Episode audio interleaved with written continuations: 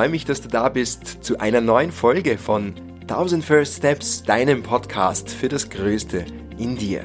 Mein Name ist Jakob Horvath und ich freue mich, dich heute mitnehmen zu können auf eine Reise zu Vipassana, einer uralten Meditationstechnik, die ich mir jetzt zehn Tage lang mal genauer angeschaut habe. Ich habe einen Vipassana-Kurs gemacht im Waldviertel in Niederösterreich. Zehn Tage der Innenschau, der Einkehr, der Stille, des Schweigens. Eine Achterbahnfahrt immer wieder. Und ich freue mich, euch da heute auch so ein bisschen von meinen Erfahrungen erzählen zu dürfen, die teilweise recht amüsant sind, teilweise überhaupt nicht. Also zumindest für mich waren sie das nicht. Ich habe im Vorfeld äh, viele Fragen bekommen, auch danach, viele Nachrichten, viele Kommentare äh, zu den Posts auf Instagram zum Beispiel auch und habe gemerkt, das interessiert ganz viele Menschen und habe deswegen entschieden, da heute eine Podcast-Folge aufzunehmen. Aber bevor es losgeht, mag ich euch gerne noch eine kurze Geschichte erzählen, die ich vor wenigen Tagen in einer meiner Yoga-Klassen, die ich unterrichtet habe, gehört habe. Nach der Klasse ist eine Schülerin zu mir hergekommen und hat gesagt, ich mag dir gerne von einer Freundin erzählen, einer ihrer Freundinnen, die gerade total verzweifelt mit ihrer Diplomarbeit. Sie ist irgendwie gerade äh, recht am Sand und weiß gerade nicht so recht, nicht so recht weitergewusst äh, und hängt einfach, wie man das halt auch irgendwie kennt von so großen Projekten. Irgendwann hat man so eine richtige Downphase.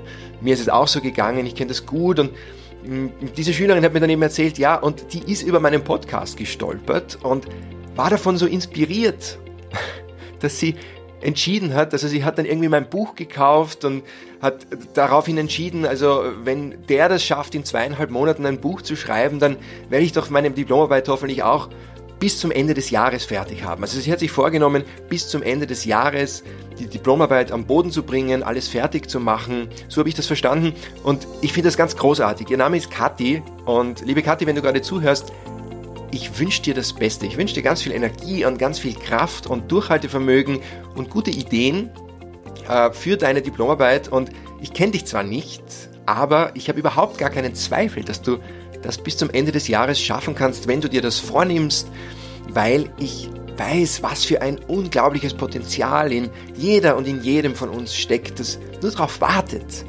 entfaltet zu werden und zum Leben erweckt zu werden. Und indem wir uns klare Ziele setzen und uns committen und an uns glauben und einfach einen Schritt vor den anderen setzen. Und dann werden Dinge möglich, das haben wir uns noch gar nicht vorstellen können, dass das überhaupt erst möglich ist. Also in diesem Sinne, liebe Kathi, alles Gute für die Diplomarbeit und weil es so gut zum Thema passt, ich finde ja, dass die Vorweihnachtszeit immer auch eine wunderschöne Zeit ist, um an die Liebsten zu denken, an die Menschen im eigenen Leben, die einem besonders viel Kraft geben, viel Energie geben, mit denen man gute Gespräche führen kann. Und ich finde, es ist auch eine wunderschöne Zeit, um an sie was zurückzugeben.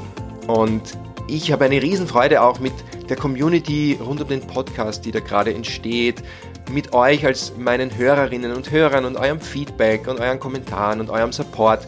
Und ich habe mir gedacht, ich möchte euch auch gerne ein kleines Weihnachtsgeschenk machen und verlose drei meiner Bücher. Weltnah raus aus der Komfortzone rein ins Leben. Und der Modus des Gewinnspiels ist, dass du dieses Buch für eine Freundin oder einen Freund gewinnen kannst. Und alles, was du dafür tun musst, ist auf Instagram oder auf Facebook unter den entsprechenden Post ähm, deine Freundin oder deinen Freund zu markieren und dazu zu schreiben, warum du glaubst, dass das Buch ihm oder ihr weiterhelfen kann, also sozusagen einen Grund, warum er oder sie dieses Buch gewinnen soll. Die Links dazu findest du in den Show Notes. Und wenn du weder Instagram noch Facebook verwendest, dann kannst du mir auch ein E-Mail schreiben an mail at 1000firststeps.com. Teilnahmeschluss ist Freitag, der 20. Dezember und jetzt geht's aber los mit der heutigen Folge mit Vipassana, eine Meditationstechnik, die auch wunderbar zum Thema passt, die auch hervorragend dafür geeignet ist, sich selbst besser kennenzulernen, sich selbst und sein eigenes Potenzial zu entdecken, seine eigene schöpferische Kraft zu entfalten und mit der Welt zu teilen. Und ich freue mich ganz besonders, euch heute mitnehmen zu können auf eine Reise zwischen innerem Schreikrampf und edler Stille. Viel Freude damit.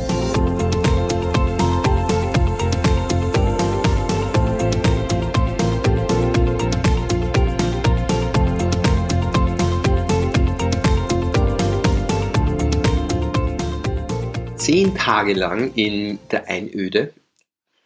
elf Stunden pro Tag meditierend, kein Kontakt zur Außenwelt, keinerlei Ablenkungen, kein Buch, kein Notizblock, nicht einmal ein Notizblock war erlaubt und keine Gespräche mit anderen Menschen. Warum tut man sich das freiwillig eigentlich an? Also das war so auch eine Frage, die ich mir selbst immer wieder gestellt habe während dieser zehn Tage. Und bevor ich euch da mitnehme auf diese innere Reise ähm, mit Vipassana, ein paar Worte zu den Beweggründen. Warum tut man sich das freiwillig eigentlich an? Also ich habe mich ja jetzt selbstständig gemacht in diesem Jahr. Ich habe meinen Job gekündigt im Spätfrühling und der Aufbruch in die Selbstständigkeit, der war irgendwie alles andere als einfach. Ich habe mir das irgendwie leichter vorgestellt, so jetzt sein eigenes Ding zu machen und bin draufgekommen, dass da ein gewisser, ja, ein gewisser innerer Stress entstanden ist. Nämlich auch deshalb, weil ähm, so irgendwie dieser ganz klare, durchgestylte Businessplan, den gibt's nicht. Also es gibt jetzt schon Ideen, es gibt äh, das eine oder andere, womit ich auch jetzt schon Geld verdiene, aber es gibt jetzt nicht diesen, diese ganz, ganz klare Linie, wo ich weiß, in einem halben Jahr, da kann ich alle meine, meine Lebenserhaltungskosten auf jeden Fall und, und ganz sicher finanzieren. Das gibt's nicht. Und dann habe ich gemerkt, da gibt es jetzt einen inneren Stress und der entsteht dadurch, immer wenn ich dran denke. Und das hat dazu geführt, dass sich eine gewisse Geisteshaltung manifestiert hat in Bezug auf die Selbstständigkeit, die da geheißen hat, wenn du als Selbstständiger erfolgreich sein willst, dann, dann musst du reinhackeln, dann musst du Gas geben, dann kannst du, kannst es dir eigentlich nicht erlauben, äh, ja, zumindest ein paar Tage mal einfach gar nichts zu tun, sondern dann, dann bist du einfach immer im Tun und irgendwie habe ich gemerkt, dass mir das halt überhaupt nicht gut tut und ähm, da war mir schon irgendwie klar, dass jetzt zum Ende des Herbstes, wenn dann die Vorträge auch vorbei sind, die da jetzt im Herbst angestanden sind und doch einige, ähm, ja, einige recht intensive Phasen, dann braucht es einen Cut. Oder zumindest habe ich mir gedacht, das würde ganz gut tun. Und dann von Vipassana habe ich schon früher gehört, schon während meiner Weltreise, habe gar nicht wirklich gewusst, was es genau ist. Ich habe nur gewusst, zehn Tage Stille, Schweigen, meditieren. Und ich habe davon erfahren, dass es eben ein ganz, ganz großes transformatives Potenzial hat. Also dass Menschen, die da reingehen, nachher als andere Menschen wieder herauskommen und sich wirklich ähm, in der Tiefe irgendwie ihres Wesens mh, hm, verändern. Und ich habe das spannend gefunden. Ich habe mir gedacht, wow, äh, coole Sache. Ich probiere wahnsinnig gern neue Dinge aus. Ich bin sehr neugierig, was solche Sachen äh, angeht und fordere mich auch sehr, sehr gerne immer wieder heraus, ähm, um zu schauen, was das mit mir macht, solche Dinge zu tun. Mich auf so ein Abenteuer einzulassen auch, weil nichts anderes war das ja auch irgendwie.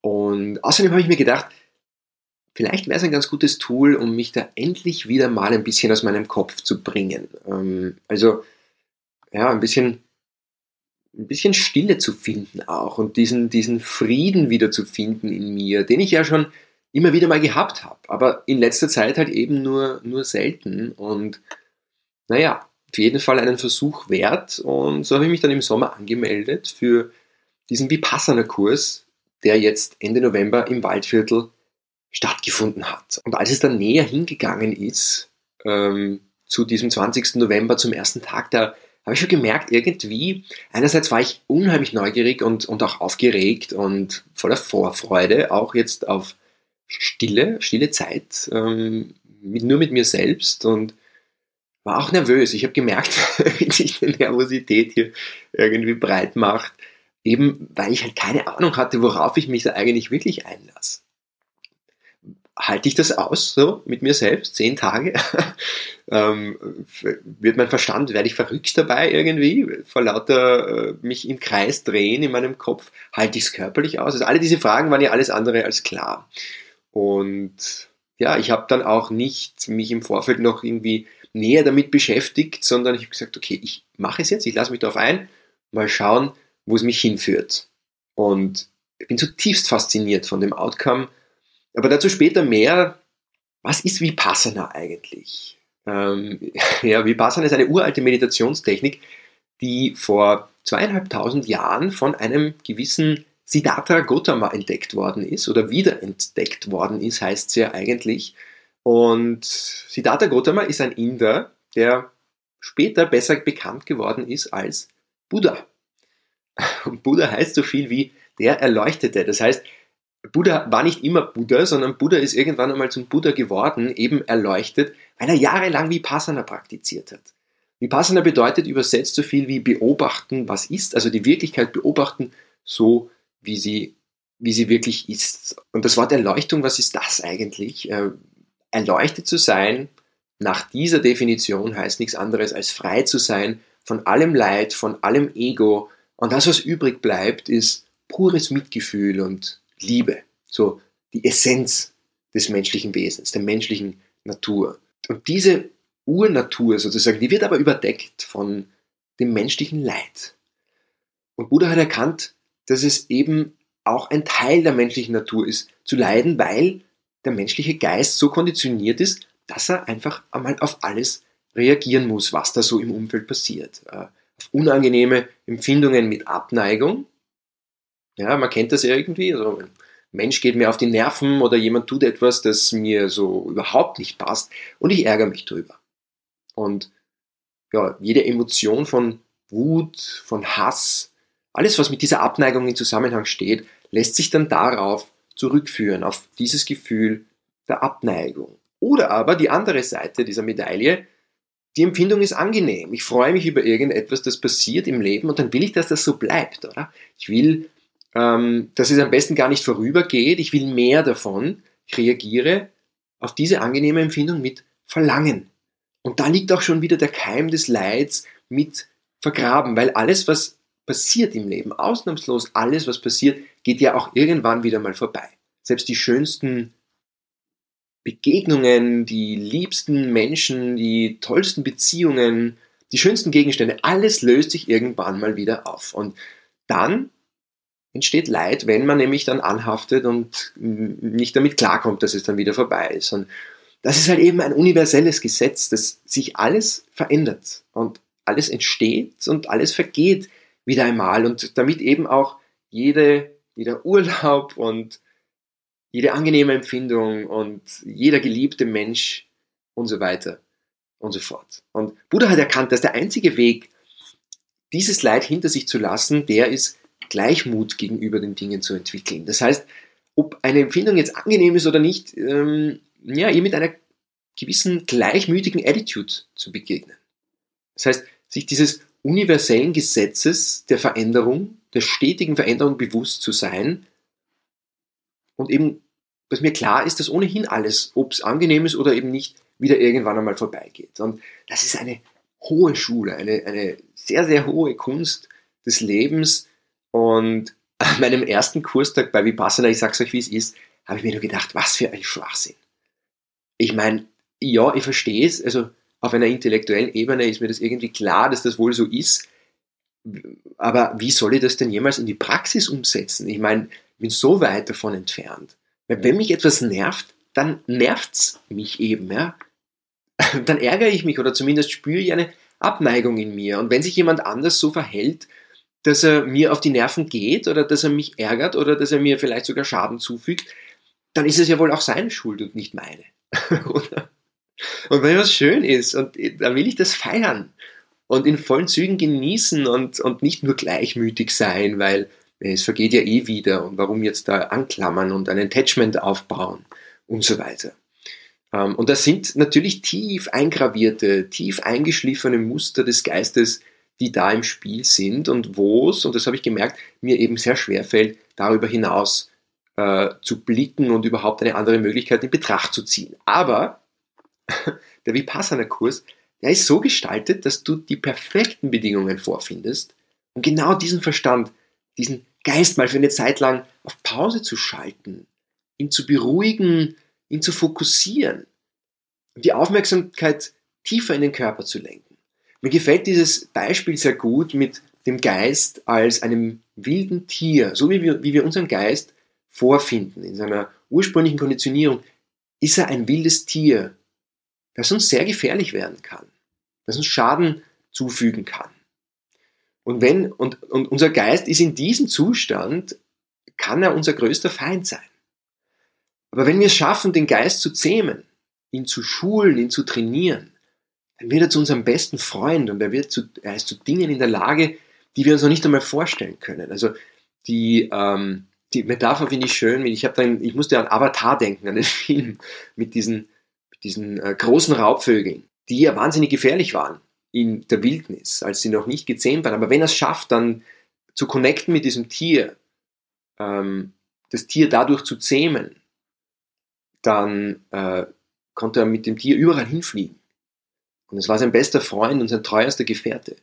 Und, und diesen Zusammenhang, diese Metapher finde ich eigentlich sehr schön, um das irgendwie auch zu verstehen, was denn alles möglich ist, wenn man sich damit beschäftigt und mal sich die Frage stellt, was kann ich denn eigentlich tun, um meinen Geist äh, zu schulen und zu trainieren.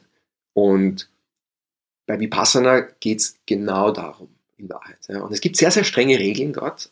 es gibt, also die Regeln sind wirklich streng. Man darf das Kursgelände nicht verlassen zehn Tage lang. Man verpflichtet sich auch am ersten Tag, also bis zum Ende des Kurses zu bleiben, die vollen zehn Tage zu bleiben, weil natürlich aus der Vergangenheit bekannt ist, dass viele nach drei, vier Tagen spätestens türmen wollen und davonlaufen wollen und das gar nicht durchhalten wollen. Und ich komme später noch dazu, es ist mir auch so gegangen. Ähm, und genau darum geht es aber, es dann auszusitzen im wahrsten Sinne des Wortes. Und ja, daher nur im allerschlimmsten Notfall darf man das Kursgelände dort wieder verlassen.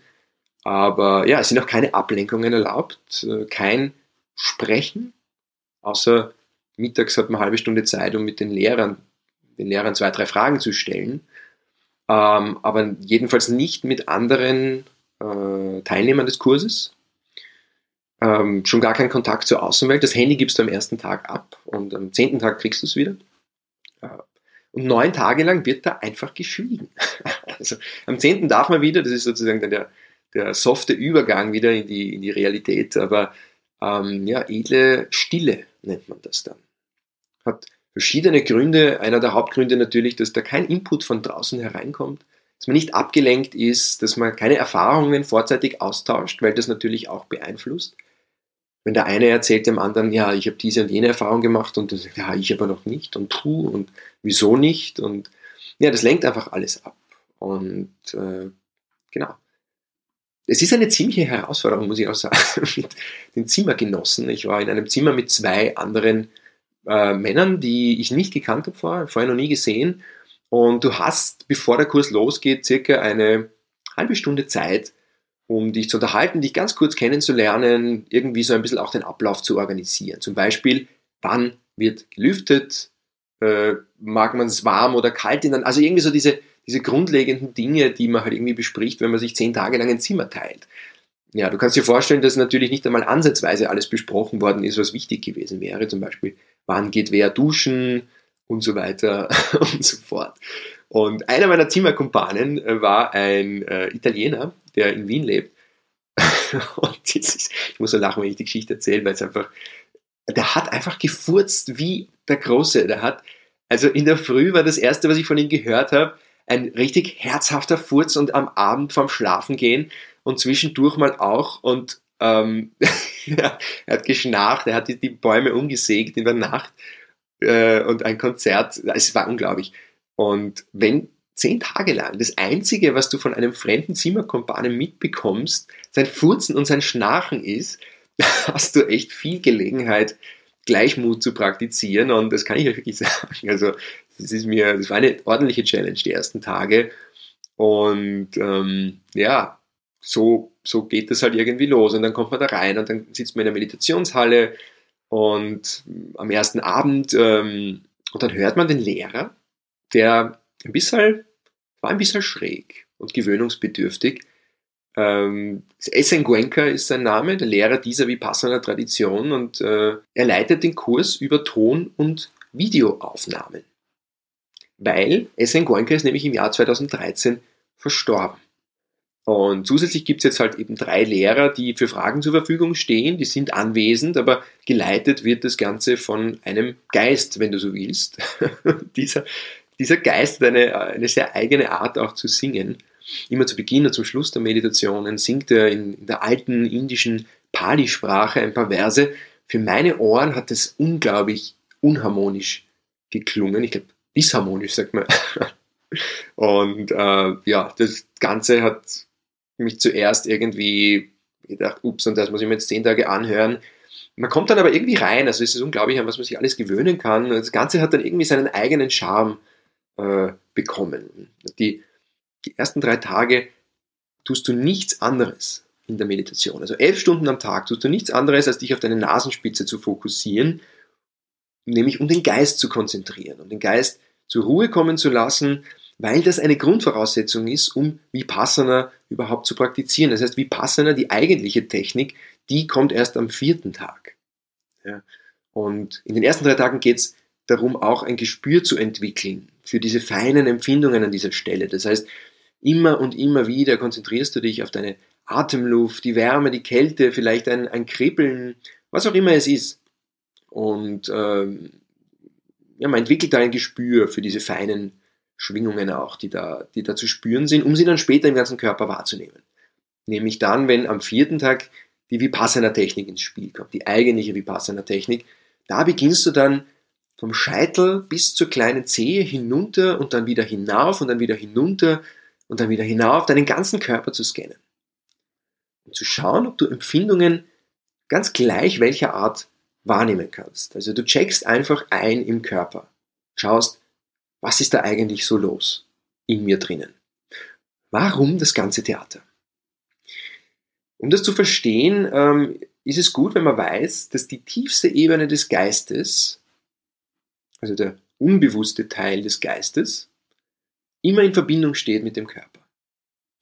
Das lässt sich ganz gut erklären an einem Beispiel, wenn du zum Beispiel schläfst. Wenn du schläfst und du liegst lange auf einer Seite, dann beginnt das irgendwann mal weh zu tun. Dein äh, unbewusster Geist checkt das und du drehst dich automatisch um, obwohl dein Bewusstsein im Schlafmodus ist. Das heißt, dein Körper weiß ganz genau, was zu tun ist. Und in der Tiefe deiner körperlichen Empfindung spürst du, findest du also sozusagen die Connection zu deinem unbewussten Geist. Und genau darum geht's, diese Connection wahrzunehmen und mit ihr zu arbeiten.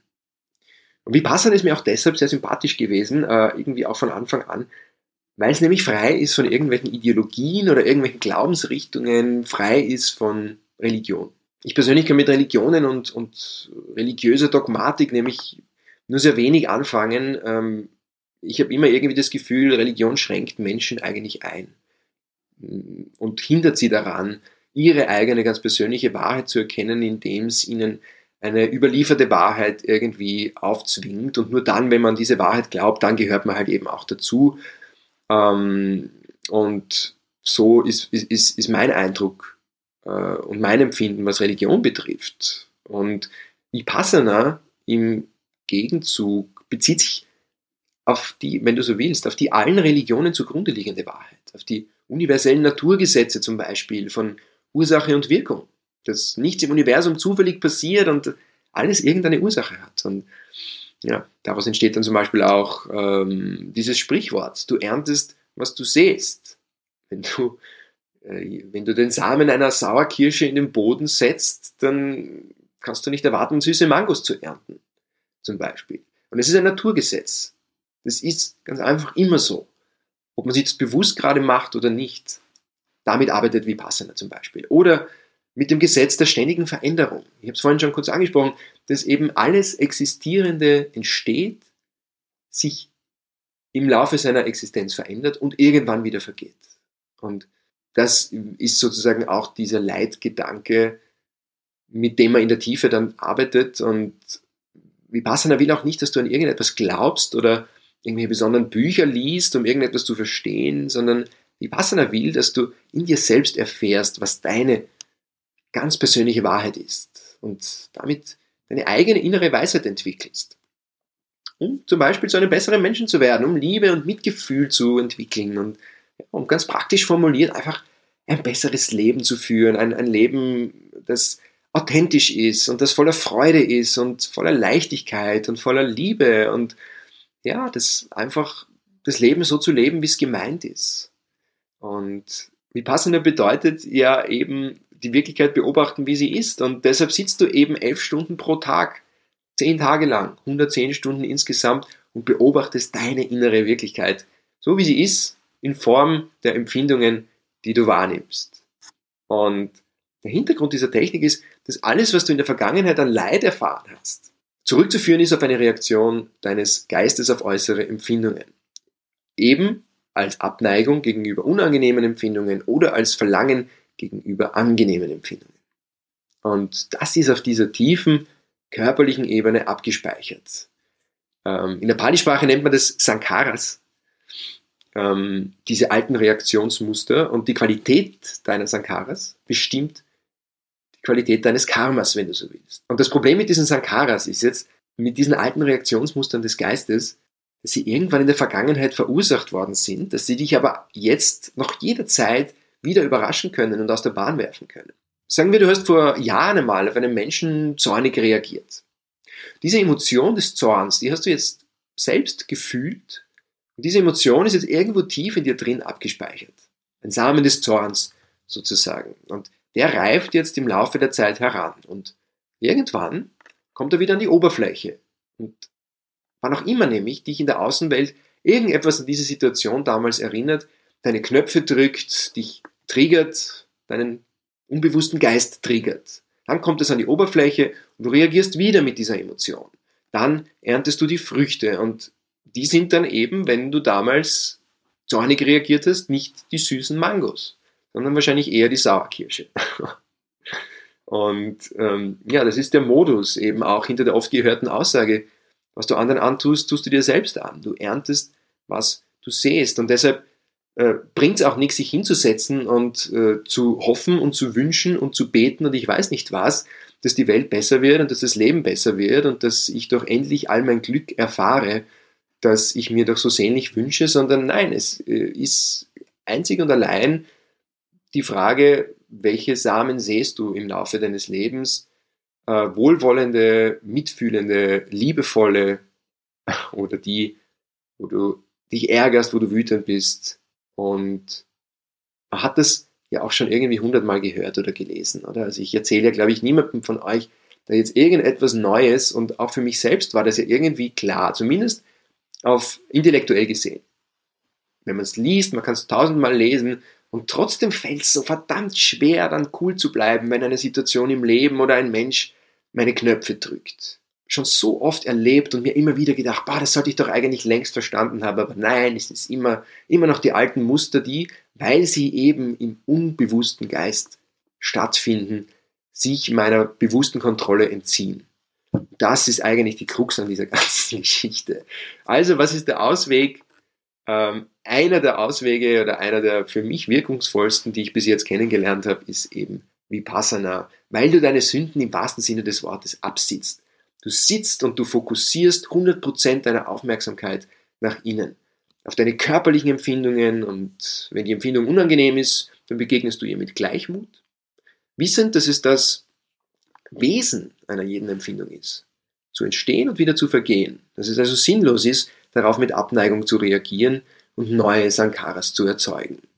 Und dann beobachtest du einfach nur diese Empfindung. Den Schmerz, den Druck, das Ziehen im Knie, weil du dich schon seit einer Stunde zum Beispiel nicht mehr bewegt hast. Und siehe da, dieses unangenehme Gefühl wird auf einmal weniger unangenehm, bis es sich irgendwann einmal vollständig auflöst. Es ist total spannend, das zu beobachten. Und die Natur des unbewussten Geistes funktioniert eben so, dass sie jedes Mal, wenn du einer unangenehmen Empfindung im Leben mit Gleichmut begegnest, wenn du die Wirklichkeit also einfach nur genau so beobachtest, wie sie ist, ohne darauf zu reagieren, dass immer dann ein altes Leidensmuster, ein Sankara, an die Oberfläche kommt und sich auflöst. Und so kannst du Schicht für Schicht deine alten Leidensmuster abtragen. Bis irgendwann einmal vielleicht keine mehr übrig sind. bis du irgendwann einmal erleuchtet bist. Stattdessen aber, was du wahrnimmst, äh, wenn sich dieses Gefühl auflöst, dann beginnst du im entsprechenden Körperteil auf einmal sanfte Schwingungen wahrzunehmen. So Oszillationen und Vibrationen. Das ist ein unglaubliches Gefühl eigentlich. Wenn du wissen magst, wie sich das anfühlt, zum Beispiel, dann streck mal beide Arme nach vorne aus und mach zwei Fäuste mit aller Kraft. Und dann öffne die Hände wieder, spreiz die Finger weit weg und dann mach wieder zwei Fäuste. Und dann wiederhol diese Bewegung immer schneller, immer kräftiger und mach das für circa eine Minute lang. Und halt es aus. Ja? Also du wirst merken, äh, nach wahrscheinlich 40 Sekunden geht's schon fast nicht mehr, dann mach weiter. Und nach einer Minute hör auf, entspann dich, leg die Hände auf die Oberschenkel zum Beispiel und dann spür diese Vibrationen in deinen Händen und deinen Unterarmen. Und dann stell dir vor, du hast dieses Gefühl auf einmal im ganzen Körper. Es ist so ein wunderschönes Gefühl von Leichtigkeit, von einer inneren Stille und einer, einer unglaublichen Präsenz. Als ich das zum ersten Mal erfahren habe, habe ich plötzlich gewusst, was, was gemeint ist. Also das war dann eine Erfahrung tief im Körper, die, die dann auf einmal, äh, ja, die das Verständnis dann auch erleichtert dieser ganzen Praxis. Und irgendwann am fünften oder sechsten Tag habe ich diesen Flow dann auf einmal wirklich im ganzen Körper gespürt, in jedem noch so kleinen Körperteil. Spürst auf einmal den Puls dann in der kleinen Zehe und überall sonst, wo du deine Aufmerksamkeit hinrichtest. Das ist wirklich faszinierend. Und am liebsten will ich ja, dass das dann ab jetzt immer so ist. Und schon bin ich wieder in diesem alten Verlangen. Mein Geist reagiert mit Verlangen auf dieses wunderschöne Gefühl, genauso wie er das ja auch sonst immer tut. Wenn etwas schön ist, will ich, dass es so bleibt und so weiter. Und wenn es dann irgendwann zu Ende geht, und es geht immer irgendwann zu Ende, dann bin ich traurig, dann bin ich enttäuscht, deprimiert und so weiter und so fort. Wenn der Urlaub vorbei ist oder wenn mein Lieblingsschmuckstück verloren geht oder ein Haustier stirbt oder ja, was auch immer es ist, wo man anhaftet, wo man ein Attachment hat. Das heißt, nicht das Genießen ist das Problem, sondern eben dieses Anklammern. Das nicht realisieren wollen, dass es eben ein Gesetz des Universums ist, dass alles irgendwann auch wieder mal vorübergeht und dass es völlig sinnlos ist, da anzuhaften. Also geht es auch bei den schönen Empfindungen im Körper darum, nicht anzuhaften, sondern gleichmütig zu bleiben, nur zu beobachten. Du praktizierst also auf tiefster Ebene eine Technik, die du dann im Alltag wunderbar einsetzen kannst, indem du zum Beispiel jedes Mal, wenn du deinen Geist dabei ertappst, mit Verlangen oder mit Abneigung auf irgendetwas zu reagieren, deine Aufmerksamkeit nach innen richtest und einfach nur deine Empfindungen beobachtest. Ich kann dir nur sagen, es ist unglaublich, wie das funktioniert. Wie plötzlich dieser negative Gedanke, die negative Emotion sich in Luft auflöst. Nur durch das Beobachten der Empfindungen in meinem Körper.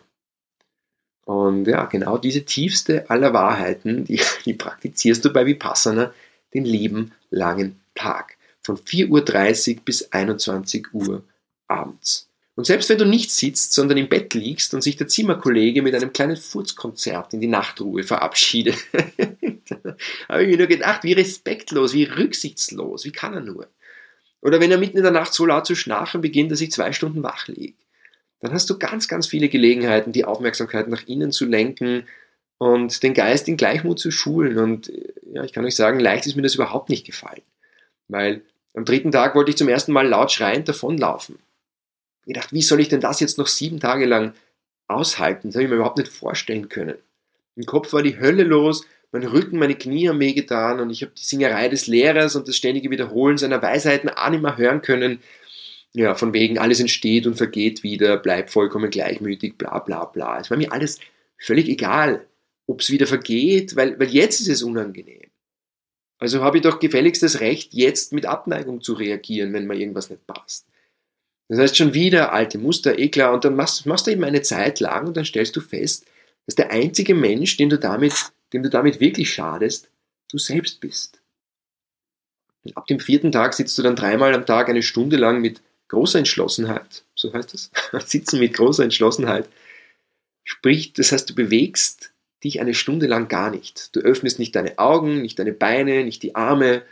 Die unangenehmen Empfindungen werden zuerst mehr und dann auf einmal lösen sie sich auf und der ganze Körper fließt. Und das war für mich der Schlüssel in die Praxis. Da habe ich dann zum ersten Mal wirklich auf tiefster Ebene erfahren, wie Vipassana eigentlich funktioniert. Und alles, was ich davor nur mit meinem Verstand zu begreifen versucht habe, das habe ich jetzt auf einmal erfahren. Das heißt, es war dieser Übergang von der intellektuellen Ebene zur Erfahrungsebene. Und diese Erfahrung verwandelt das Wissen in Weisheit. Und hilft dir dann deine eigene absolute Wahrheit zu erkennen, die eben tief in dir verborgen liegt, die eins ist mit dem Ursprung allen Lebens.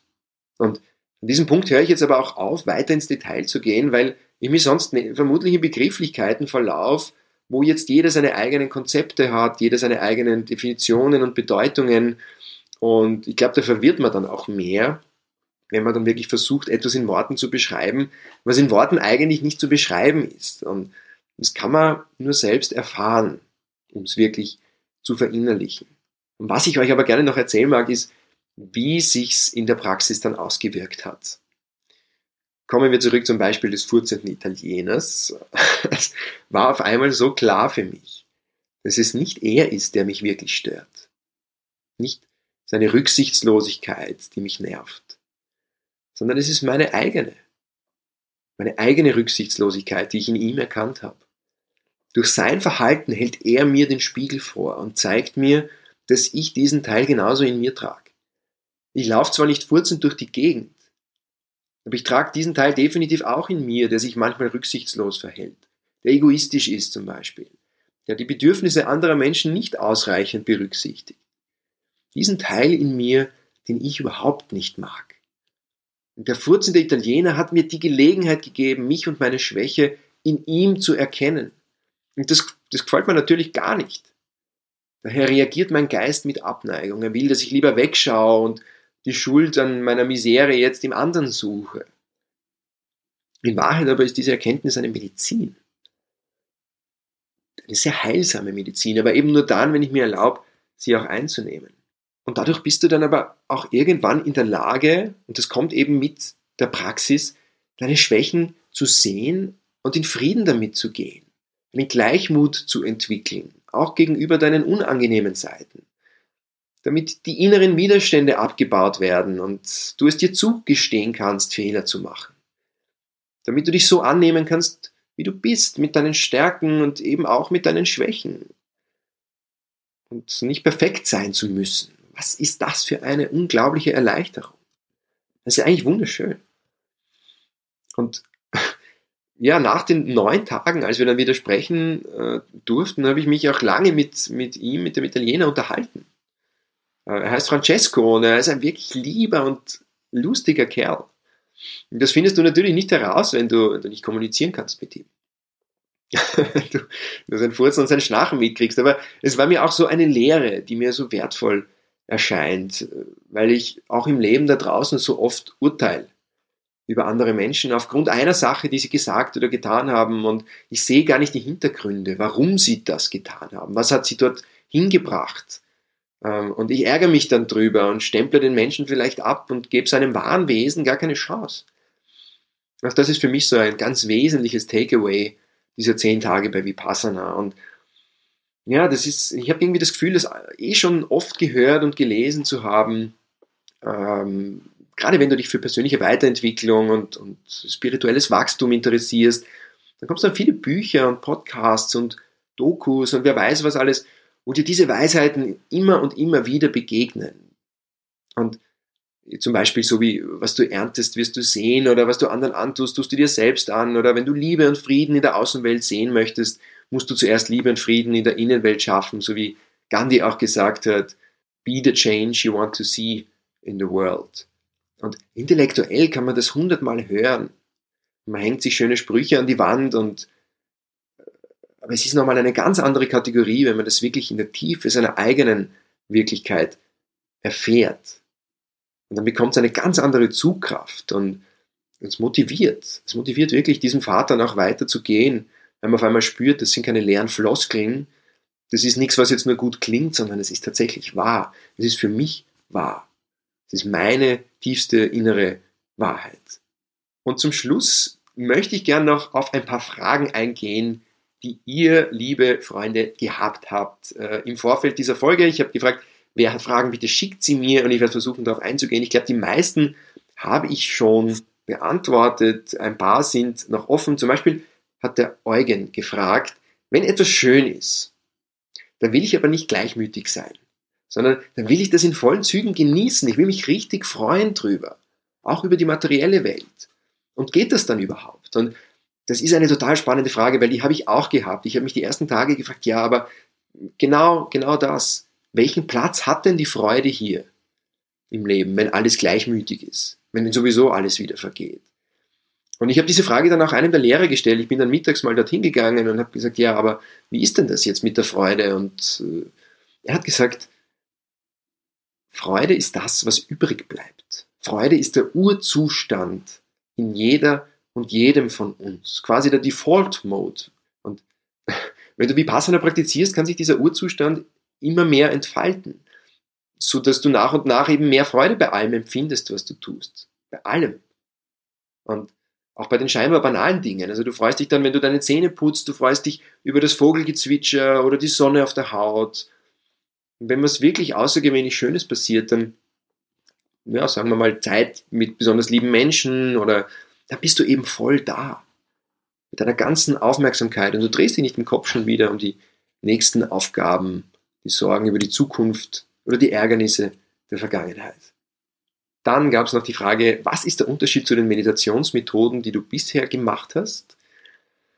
Ich würde sagen, die Tiefe, die Tiefe der Erfahrung. Ich habe schon einiges ausprobiert von einer recht intensiven Yoga-Praxis, von Atemübungen, Pranayama, Breathwork, Sessions, ja, oder Meditationen auch mit Mantras, verschiedene Arten der Atemmeditationen. Und alles das ist großartig und ich habe viel davon mitnehmen können. Ich möchte es auch nicht missen. Aber so wie ich es bis jetzt erfahren habe, der größte Unterschied ist, dass du bei Vipassana nichts manipulierst. Du manipulierst nicht deine Energien im Körper oder kontrollierst deinen Atem zum Beispiel. Du bringst nichts künstlich zum Schwingen, zum Beispiel durch das Singen von Mantras oder, oder durch bestimmte Atemtechniken, sondern du beobachtest nur das, was natürlicherweise da ist. Und für mich war das ein Aha-Erlebnis, weil das, was von Natur aus da ist, schon so wahnsinnig spektakulär ist man es nur durch die pure Präsenz, durch die reine Aufmerksamkeit zum Leben erwecken kann, indem man eben die Aufmerksamkeit auf die Empfindung eines bestimmten Körperteils richtet und dann beobachtet, wie sich's verändert, wie es zu schwingen beginnt. Sprich, das, worauf ich meine Aufmerksamkeit richte, wird durch meine Energie genährt und ich kann das jetzt auf körperlicher Ebene wahrnehmen. Und da bekommt zum Beispiel die Aussage Energy flows where intention goes, also die Energie folgt der Aufmerksamkeit, eine ganz neue, tiefere Dimension zum Beispiel. Die Eva hat gefragt, wie sieht der Tagesablauf ungefähr aus? Ähm, ja, der Tag beginnt um 4 Uhr morgens mit dem ersten Gong. Mm, dann ist von 4.30 Uhr bis 6.30 Uhr die erste Meditation. Kannst du dir aussuchen, ob du im Zimmer meditierst oder in der Halle. Dann gibt es Frühstück und eine Pause bis um 8. Eine erste Gruppenmeditation von 8 bis 9. Das ist dann zum Beispiel eine Stunde Sitzen mit großer Entschlossenheit, wo du dann dich eben nicht bewegst, deine Augen nicht öffnest. Dann gibt es eine fünfminütige Pause und dann wieder zwei Stunden Meditation bis zum Mittagessen um elf. das ist eine ziemlich zache Geschichte, also dann wirklich eine Stunde kurze Pause, dann wieder zwei Stunden, drei Stunden am Stück quasi. Bin dann auch öfters aufs Zimmer gegangen und im Sessel weiter meditiert, um die Knie zu schonen und so weiter. Ja, dann gibt es eine Mittagspause von elf bis eins inklusive einem Mittagsschlaf, der war dann immer notwendig irgendwie. Obwohl ich sagen muss, ich habe dann ab dem vierten Tag mittags gar nicht mehr wirklich schlafen können. Da war auf einmal unheimlich viel Energie da. Ähm, die ersten Tage jede Gelegenheit genutzt, um zu schlafen, jede Pause. Aber ab dem vierten Tag nicht mehr. Konnte einfach nicht mehr einschlafen. War sehr, sehr energetisierend auch diese Praxis. Hat mich auch überrascht. Ja, und dann von eins bis fünf wieder vier Stunden meditieren mit zwei Pausen dazwischen ähm, von 5 bis 6 gibt es eine Teepause, von 6 bis 7 nochmal eine Gruppenmeditation und dann gibt es einen Vortrag am Abend bis ca. 20.15 Uhr und dann noch einmal bis 21 Uhr meditieren und dann geht es wieder ab ins Bett und das 10 Tage lang. Rock'n'Roll. Was war das Schwierigste, was war das Schönste, fragt Eva. Äh, das Schwierigste, meinen Verstand zu beruhigen und aus meinem Gedankenkarussell auszusteigen. Ganz sicher. Äh, ich habe zuerst gedacht, das dauert vielleicht die ersten Tage und ja, dann ist es kein Thema mehr, dann kommt man vielleicht in so einen Flow und dann wird es leichter. Ich habe mich da ziemlich getäuscht. Das war nämlich immer wieder mal ein Thema. Diese Phasen der inneren Schreikrämpfe und der edlen inneren Stille, die haben sich auch am siebten Tag zum Beispiel noch immer wieder abgewechselt. Das Schönste war ganz sicherlich dieses tiefe Gefühl von innerem Frieden, von einer unglaublichen Stille und einer wundervollen Geborgenheit. Ich glaube, so kann ich es am besten beschreiben. Ich erinnere mich an, an ein paar Meditationen, bin ich teilweise eine halbe Stunde lang gesessen, ohne auch nur einen einzigen Gedanken zu haben. War reine Präsenz und ein sehr tiefes Vertrauen ins Leben. Ein wunderschönes Gefühl. Mariana fragt, warst du einmal kurz davor aufzugeben? Wenn ja, was hat dich bewegt, weiterzumachen? Aufzugeben war für mich keine Option von Anfang an nicht. Ich habe gewusst, ich ziehe das durch, komme was wolle. Und dieses Commitment hat mir schon auch irgendwie geholfen, habe ich gemerkt. Ähm, außerdem war ich ja sehr neugierig drauf, wie es nach diesen zehn Tagen sein würde. Ich habe mich auch irgendwie darauf eingestellt, dass es hart wird. Ich habe von anderen gehört, dass es sehr hart sein kann, zumindest. Ähm, und ich war aber so neugierig drauf, was danach auf mich wartet, dass ich es in jedem Fall durchziehen wollte. Und das hat mich auch bewegt, weiterzumachen. Ähm, wo hast du geschlafen? Äh, eine andere Frage. Auf einer Matratze am Boden in einem Zimmer mit zwei anderen Männern in einer Jugendherberge im Waldviertel in Raps an der Theier, um es ganz genau zu sagen. Männer und Frauen übrigens strikt getrennt. Äh, in der Meditationshalle sitzen dann zwar alle, allerdings auf zwei verschiedenen Seiten mit zwei verschiedenen Eingängen. Das heißt, du kommst dir eigentlich nicht unter die Augen. Übrigens auch Paare nicht. Also das, glaube ich, ist auch eine spannende Herausforderung, als Paar dort aufzuschlagen. Und dann noch die Frage, zeigen sie dir zuvor Techniken, die du anwenden kannst, wenn es schwierig wird, weiterzumachen? Ja, und du praktizierst diese Technik eigentlich ab der ersten Minute. Und diese Technik heißt Gleichmut. Es wird auch gebetsmühlenartig wiederholt in Meditationen, dass du nur ja nicht drauf vergisst. Und der Gleichmut stellt sich dann ein, wenn du immer und immer wieder dir bewusst machst, dass alles vergänglich ist. Ähm, es funktioniert tatsächlich, kann ich nur sagen. Also auch mir ist es vorher irgendwie schwer gefallen, das zu verstehen. Ich gedacht habe, ja eh, aber äh, wenn man sich darauf einlässt, auf diese Vergänglichkeit, lösen sich tatsächlich äh, die unangenehmen Empfindungen auf. Der Schmerz, wie eben auch das Schöne. Und dass es sinnlos ist, darauf in irgendeiner Art und Weise zu reagieren. Damit hast du wenn es schwierig wird, eine besonders gute Gelegenheit für deine Praxis. Und da bewahrheitet sich irgendwo tief in dir drinnen dann, was für das Leben ganz generell gilt. Nämlich absolut überall liegt die Chance des Wachstums, egal wie schmerzhaft deine Erfahrung auch sein mag. Oder um es mit Wolfgang Stabenteiner zu sagen, der vergangene Woche im Podcast zu Gast war, der hat gesagt, wir gewinnen immer. Auch wenn wir verlieren, gewinnen wir. Und die Frage ist nur, ob wir es anerkennen oder nicht. Ja, und äh, hm, wie fühle ich mich jetzt nach diesen zehn Tagen wie Passana. Jetzt sind schon wieder ein paar Tage vergangen, seit ich wieder da bin. Ein paar Tage Alltag, ein paar Tage Leben in der Stadt, in Wien, in der nicht ganz so stillen Vorweihnachtszeit. Und trotzdem fällt mir das alles irgendwie leichter als gedacht. Ich fühle mich sehr ausgeglichen, sehr bei mir, sehr auch in Kontakt mit meinen Emotionen und habe gerade viel Freude an meinem Leben. Und irgendwie auch dieses, dieses Gefühl, am richtigen Pfad zu sein und ja, irgendwie fühlt sich fühlt gerade sehr, sehr stimmig an und ich versuche jetzt auch die Vipassana-Praxis ähm, jetzt einmal so weiterzumachen, so gut es halt irgendwie geht und zwar eine Stunde morgens, eine Stunde abends, ja, richtig gehört, es ist ein bisschen crazy, ich weiß. Äh, ich probiere das jetzt trotzdem mal aus, weil ich das Gefühl habe, dass es mir wahnsinnig gut tut und nämlich auch in der Intensität. Und ich habe eine 30-Tage-Challenge draus gemacht. Äh, das hat sich ganz gut bewährt als Methode, wenn ich irgendetwas, von dem ich glaube, dass es meinem Leben gut tut, für, für 30 Tage mal in meinen Alltag zu integrieren und vielleicht daraus eine neue Gewohnheit zu entwickeln. Mal schauen, aber 30 Tage ist ein super Zeitraum, um jedenfalls die Benefits von so etwas mal äh, auszuprobieren und mal zu spüren. Und mal schauen, wie gut mir das dann auch gelingt. Einfach ist es nicht. Also ich merke schon, es braucht ein Commitment, vor allem abends eine Stunde. Also hm. bis jetzt hat es geklappt, die ersten sechs Tage. Ähm, ja, mal schauen. Jedenfalls sehr, sehr lohnenswert, das mal zu probieren. Wenn du neugierig geworden bist äh, und mehr Infos möchtest, du findest jetzt in den Show Notes den Link äh, zum Vipassana Verein Österreich, der diese Kurse veranstaltet. Es gibt auch nächstes Jahr wieder einige, ähm, im Herbst sind zwei am Hochkar äh, in Niederösterreich, eines in Polen und ich glaube im Frühling eines in Bayern zum Beispiel.